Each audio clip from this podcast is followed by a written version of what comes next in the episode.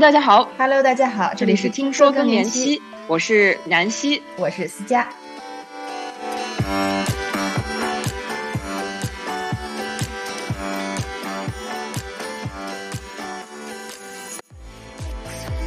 今天我们继续关于女性困境的探讨。李舒老师从职场玻璃天花板姐弟恋一路聊到自我的解放以及年龄对我们的限制。不论年龄，鲜活的生命力就是：如果你相信爱，就投入去爱；如果你愿意美，就去追求美。这些本身就是加深我们对生命理解的经历，不需要让出于任何原因的恐惧牵绊住我们。快来听听我们的节目，并感受到李舒老师给我们的能量吧。那个是有一本杂志是很有名的，就张爱玲也很爱读的，叫《玲珑》。《玲珑》这个杂志很有趣，我以前买了很多的《玲珑》的杂志回来读。我当时是觉得它那个里面很厉害，它有一个编辑的名字叫陈真玲，但是我以前一直怀疑陈真玲是个男的，我觉得他可能不是一个女性。他有一个信箱，他每一次是回答当时的那个问题。哎，你会发现其实那些问题现在也有的，比如说有一个女性就说自己婚内出轨了，呃，她很坦率的就讲她自己婚内出轨，但是她讲了一个理由，就她跟她的丈夫真的非常的不幸福，跟就她丈夫的一个朋友，但那个人也有家室，但她非常苦恼，不知道该怎么办。我记得就是编辑的回答是比较主流的啦，他认为这样是不能这样。但是他第一个是说，有没有想过，就是你这样其实是让另外一个女人伤心了，而且会考虑到，就是如果这个事情一旦败露的话，你是要负法律责任，因为那个时候民国是有那个一夫一妻法嘛。对吧？就是说你这个是犯法的，但是我就发现那个时候的女性也会有个讨论，说不是处女马上要结婚了，这个怎么办？你看，其实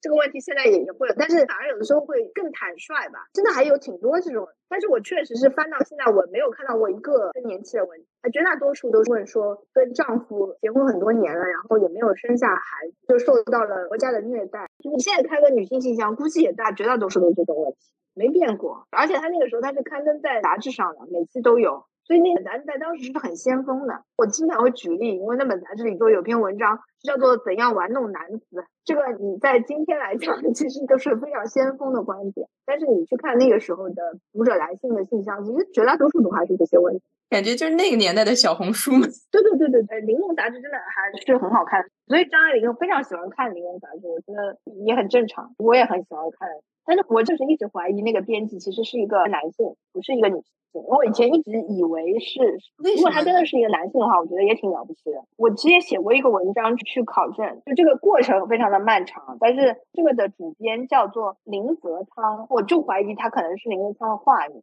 我其实有时候会觉得他的思维方式其实还蛮男性。因为他回答的也很直接，嗯，比如说他会技术性的去回答，然后你会发现他有一些回答是挺直男的，有点男性思维，但是胆子很大。当然这个只是一个猜测啊，大家也不知道他最后到底是是男是女。也有的人认为是林泽仓的太太，因为这个杂志就是他们两个人办的，所以也有一些人怀疑是这样。但是说我觉得那个年代大家提出来的疑问跟现在没什么区别，好像一百年。以来，我们的困惑也是这样，对吧？但是同时出现了那些先锋们，我们的先辈们，他们真的是付出了很多的代价，或者花了很多的心血来帮我们争取到一点。你能明显的看到，三十年代女性的受教育的程度要大大的高于二十年代。嗯，你在很久以前，女学生真的是很少的，包括我那时候去看马他们那个根子平缓留美。那时候是到第二年还是第三年的时候，是由美国人提出说，这个里面每一年送来都是男性，我们希望这个里面有有一些女性能够得到，所以他们到第二年、第三年专门有这个事情。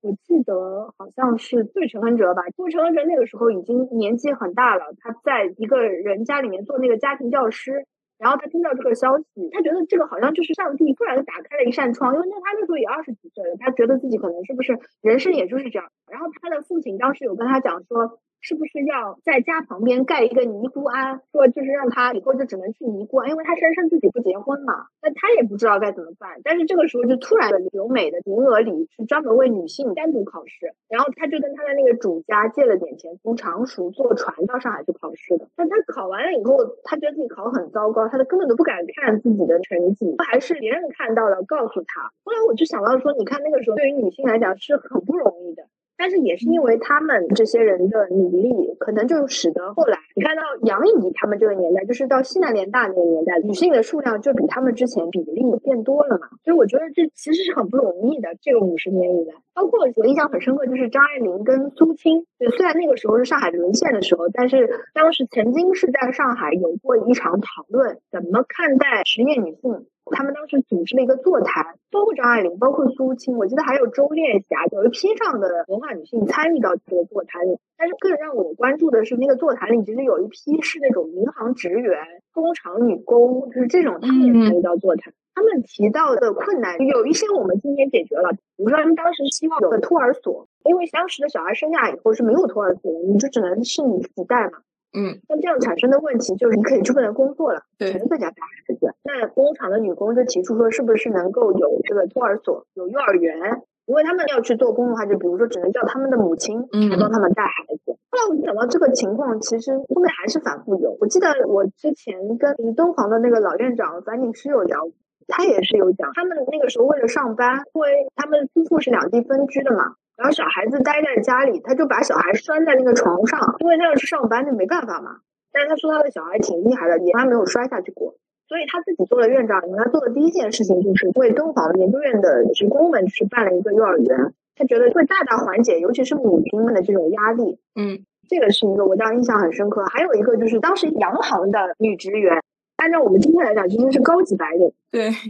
他们绝大多数都是教会学校毕业。就英文很好，因为他上班很多都是要用英文的嘛。那他们遇到的问题就是，他们认为他们没有职业前景，认为他们公司里聘请他们其实只是为了让他们当一个花瓶。比如说当时有一个女性，她就是讲，她到银行工作已经有三年了，但她职位没变过，薪水也没有变过，但是她每天要干的事情还挺多的，好像就是她也要干秘书的活，干前台柜台的，要干很多的事情。但是呢，他就会发现，他身边所有的同事都会认为他是来玩的，或者说结婚了，他就自然而然会结束掉这个工作的。他的老板也认为他是没有升迁的可能性的，就他做的工作可能并不比男性要少，他也没有做的不好。但是因为大家都默认为说他没几年就会结婚，哎，我觉得这个现象好像现在日本的职业女性还也一样遇到这样的问题。对，就是你不管是派遣女性也好，或者怎么样也好，你其实都会遇到。说如果一旦大家就会说啊，你反正会结婚的嘛，你一旦结婚了你就不工作了嘛。可能我现在有的在民企、国企的朋友，他们也会聊到，就不一定会是这么明显，但大家会说，在女生想到她升迁的时候，就说那她之后是不是会生孩子？生孩子以后是不是就不如把这个机会给别人？我觉得这个问题到现在都是很现实存在的，而且不光是在国内，我就记得在国外的话，现在会好一点。但是我会想到，原来有个美剧叫《广告狂人》，那里边的女性的处境也是这样的，就只有秘书，她觉得你是不会往上走的，所以你就给我提供那些价值就够了。这个让我觉得这也是遥远的相似性吧，也是挺好玩的。对对对，所以当时那个座谈的话，我更关注就是这些普通女性的烦恼。他们当时有讲了很多，一个是希望能够跟男子同工同酬，尤其是这种基层的沙场女工，当时是一个很大的一个团体，他们是没有办法停止工作的，因为他们会遇到一个问题是，如果他们停止工作，其实等于家里面就可能揭不开锅了，因为他们来到上海，要么就是去做帮佣了。或者到人家家里面去做奶妈这种职业，我记得柔石好像有写，有一个叫为奴隶的母亲，还真就是说这个人他去做奶妈，然后他自己的小孩子吃不了他的奶，其实就是这个问题，他们的小孩怎么办？嗯。尤其是这种女性，其实她的选择更少，她是不得不工作。她为了生计，她也必须要工作。但她要工作，她的小孩可能在生存这个事情上就会面临很大的问题。所以当时就是有那个探讨。你想，那个是一九四几年，抗战还没有胜利，在上海就是有这样的探讨。那个时候我们就已经直面过这个问题了。但是也有一个很有趣的现象，就是。那个时候就有职业女性和家庭妇女互相的争吵，这个也很神奇。我们发现，其实现在也有家庭妇女也是一个工作啊，这个工作也非常的累，对吧？然后职业女性说你们自己放弃掉了你们的工作了，所以后来我就觉得，其实你看这一百多年，当然有很多进步的，但是我们好像也一直都在这些困境，大家一直在探讨，尤其我们对中老年的关注，因为现在好像大家都会很怕老嘛，这个怕老很正常嘛，社会的审美也是。就好像要白又瘦，大家就是好像不接受你会老。哎，其实我想，那为什么男的，嗯，当然我们现在会讲男的有爹味，但是好像成熟男性就有成熟男性的魅力，那为什么成熟女性有成熟女性的魅力？对这个故事里边，其实我特别害怕的是什么呢？就是原来我们是只希望女性白幼瘦，欣赏女性在年轻这个阶段，不欣赏女性成熟。我特别害怕的是，就是矫枉过正。到男性那边的话，我觉得去爹味儿是一件很好的事儿，但我特别害怕大家也把审美集中在妙龄男性，反而成年男性群体也失踪了。就这是我一直特别担忧在观察的一个，因为我会更期待的是说，也给成熟女性更多的空间表达，让百花齐放，就是不要那么审美单一。但是现在越来越看到的更多的就是小鲜肉取代了所有的男性标准，这个时候我也会觉得说，哎，是不是会 有点矫枉过正这种感觉？嗯，但是我还挺爱看，我知道我会觉得男性也一样，就是各个阶段的男性他也有他的魅力所在。说实话，我有时候会觉得，其实爹味的那些男性也挺可怜的，其实也是一种焦虑，就是他的男性的那种话语权的丧失，就使得他不停的要追加这种东西。其实他背后也是一种，其实中年危机的体现嘛。啊，就是这种这种恐惧嘛，对吧？嗯，但是我会挺欣赏女性去找比自己小的，我觉得没什么，就是跟弟弟谈恋爱也挺好的。反正我是挺鼓励，我认为身边有这样的女朋友，还是会挺为他们骄傲的，就是挺好，而且很关注自我，很有女性魅力的这样的。这个也是我们特别期待之后有机会更多聊聊的一个话题，因为之前有一个电影，嗯，好像是叫《祝你好运》，Leo Grande。对对对对对，那个片子很好看。对我们有一期节目想聊聊这个话题，我们也是期待有更多真实生活中的例子，因为那个毕竟是一个电影，而且那个。就是在英国，那个实在是，那简直是个童话，我觉得。对，所以我们就说，怎么可能找到这么帅的？就现实生活中有没有找年轻男性，他们关系很好，然后我们也很期待能跟他们聊一聊。比如说，时代变了，可能跟丁玲那个时代不一样了，但是我觉得还是有审视。就是当我们看到这样一对儿的时候，我们对他的那个关注度肯定是高于男的年龄更大，女的年龄更小的。不管是从积极的上的关注，还是从负面上的关注，我还挺好奇会不会给他们。带来一些困扰或者压力，或者是他们在这个社会语境下，他们真实的感受是什么样？我还挺好奇的。嗯，我觉得可能新一代的这种包袱会变小吧。我认为我们这一代的话，就是姐弟恋好像就会被专门的去有一个定义。其实包括就是像之前那个韩国有电视剧，就是挺漂亮，呃，请吃饭漂亮姐姐是不是？对对对，那那种你会发现，就是大家会对姐弟恋好像是有点禁忌的。但我的感觉就是，身边的例子也好，再下一代他就反而包袱好像是变小了的。希望希望，因为我其实对这事儿没关系，因为我爸妈其实是姐弟恋，我妈比我大的。但是那个年代好像，因为他们是同一届参加工作什么的，所以可能没有人会特别的在乎。我们经常讨论的姐弟恋，可能是女性比男性的社会阅历更丰富一些的时候，尤其是我们又在讨论就是成熟女性的魅力这个话题，所以我觉得应该是一个挺好玩的，可以聊的一个探索的点。嗯，因为其实会有一些男性，我们从根源角度来讲的话，可能有一些恋母的关系或者是怎么样，但是可能从小就是喜欢和成熟女性交往的，我觉得这没什么。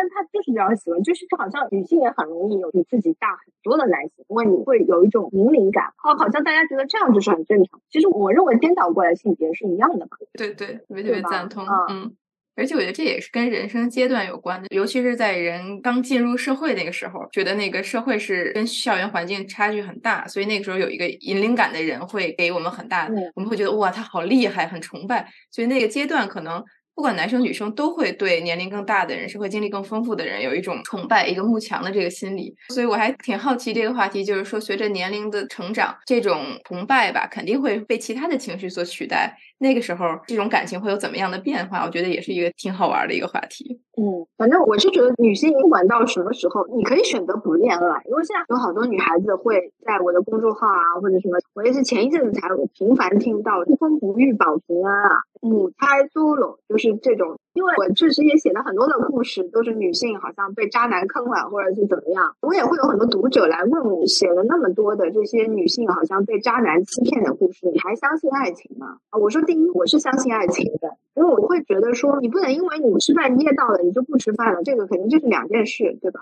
还有就是我也很反感动不动就去讲这个人是渣男，因为我觉得人其实是非常复杂的。我觉得是人最微妙的地方，这可能也是做人最有意思的地方。就是你看动物来讲，它就是很简单，对吧？它喜欢你，它就过来跟你表现一下啊，你你觉得行就行吧。但是男女关系的这种微妙的地方，它其实是很有趣的。我们现在可能太容易去把它归结到成功或者是失败了。就这个这段感情，如果我不结婚，我就是失败了，对吧？我觉得不是这样的，就是你现在再到你这个岁数，你可能去回忆你年轻时候的那些，那个时候觉得骂苦别人是渣男或者是怎么样，你后来你随着你年龄的增长，你会发现第一个对你是一个非常宝贵的，它这个背后会代表着你很多的过往的一些成长，你也是在一段段感情当中成长起来。如果你一辈子一直很顺，一个渣男也碰不到，其一是这个概率很小，第二是这个也意味着你就丧失了一些情感或者一些经历的一个东西。所以我一直会对我的读者的朋友们一直去想，我说不要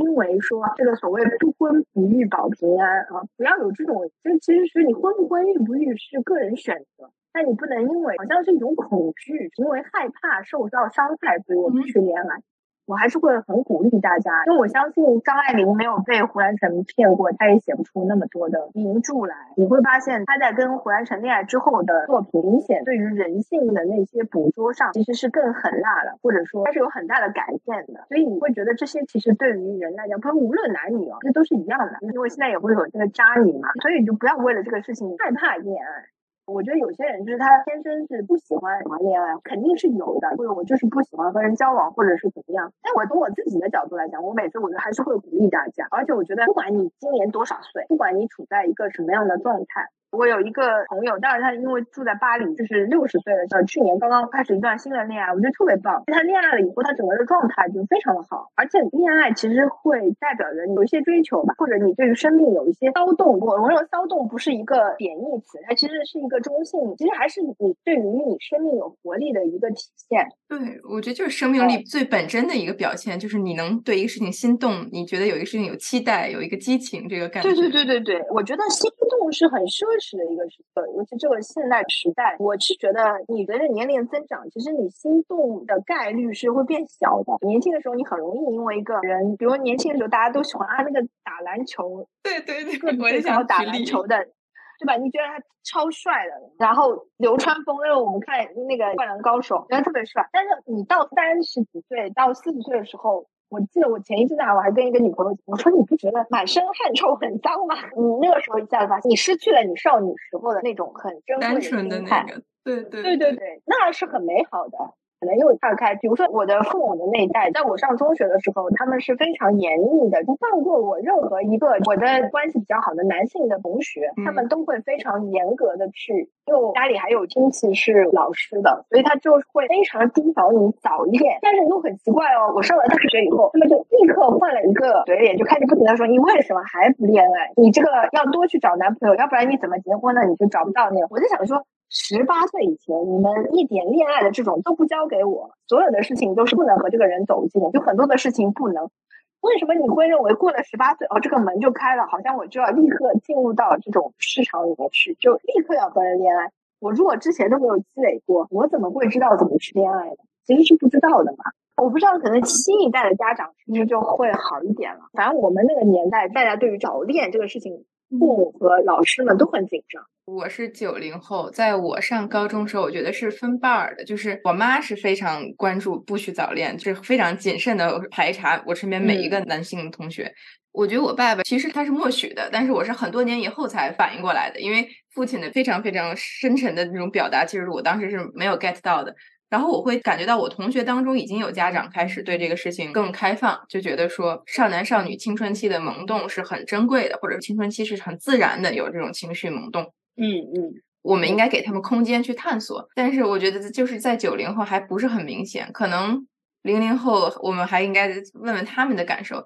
我觉得本质上是一种对情绪的不了解，就是我们不能了解情绪本身是怎么样自然发展的。我们觉得好像是一个开关似的，像您说过了十八岁一摁。这个事儿就通了，然后我们就可以自然的发展感情。但是其实它是从小时候的懵懵懂懂的那种欣喜，然后不被压抑、不被控制的欣喜，慢慢发展成一个非常强烈的认识人的欲望，就是这种的。对，它不可能是一个自来水管子，你说开就开了，你说关就关了，就好像你更年期也是一样。为什么更年期过了你就不能恋爱呢？更年期过了，你作为一个女性，所有的东西都要被关掉，你好像就只能含饴弄孙了，你只能是个奶奶了。对吧？大家现在对于传统女性的这种就是这样。你比如说前一阵大家会讲的就是，嗯，尤其我们上海特别多了，就是那种老阿姨，那个带着丝巾组成什么五角星那种去拍照，对吧？我特别喜欢这种阿姨，因为我觉得这个上面有生命力的一种体现。还有就是，咱上海街头有很多很多特别摩登。我每次默默看到他们的时候，我就会觉得说，嗯，我希望我自己老了以后也能是这样的。就是我还是会关注自己的外表，要很体面的。我采访过的那种过去的女性，当然她们过去有的是明星，有的是歌星，有的是知识分子，其实已经七八十岁了，八九十岁，有的九十几岁了。她比如说，她接受你采访的时候，她要化两个小时的妆，她整个要给你看到的是很好的。然后要给自己选漂亮的衣服，他出去买菜，他就要换一身很好看的衣服。我特别欣赏这个，所以我那个叫《从前的优雅》，这其中有一部分也是这样，就是我很欣赏他们到了晚年，就是仍然把自己当成是一个就是女性女人，因为女人天生就是爱美的嘛，我愿意去追求自己，就选一个口红啊，然后去换一身旗袍啊，出去就我觉得特别好，对吧？当然，审美，不是现在阿姨什么丝巾啊那些，这个是一个审美的问题。但是我们要考虑到说，在整个的大背景下，那一代阿姨他们的审美的教育，她是在那种成长背景下成长起来的。你不可能叫她去，对吧？她，但是你不能够扼杀她对于美的这种需求。所以我是特别感慨这种。我觉得很了不起，就是那些金阿姨们，然后那些喜欢跳广场舞的阿姨们，现在有很多喜欢网红打卡的阿姨，我觉得他们真的就是很宝贵呀啊！包括现在有一些新闻讲那个姓六十在家带孙子带着，突然有一天他觉得自己很不开心了，就开车出去了。我觉得这样的新闻恰恰是因为它少，它太少了。因为绝大多数的人还是，尤其是女生。你永远会被教育说，到了什么年纪，你就要做什么年纪的事情。当然，男性也是，对吧？你们三十岁要成家立业，也是一样，你要挣钱。就是对于财富的压力是在男性的那一边的。那对于女性，我觉得是。到二十岁要结婚，三十岁的时候要开始生孩子，然后你到了点儿以后要带孩子，还要再帮孩子带孩子。你好像就是一直需要顺着这样。你如果没有这样做，好像你就是一个不正常的人。我觉得这样是不对的。生命有太多可能性了，所以我自己是很喜欢听这种老阿姨谈恋爱的故事，我觉得非常的有趣，也非常的有活力。下期节目是我们久违了的更早知道，我们会给大家分享有关性健康、乳腺癌等科普内容。如果你对这些内容感兴趣或有所了解的话，请一定关注我们的下期节目，并加入我们的听友群和我们一起讨论吧。咱们下期节目再见。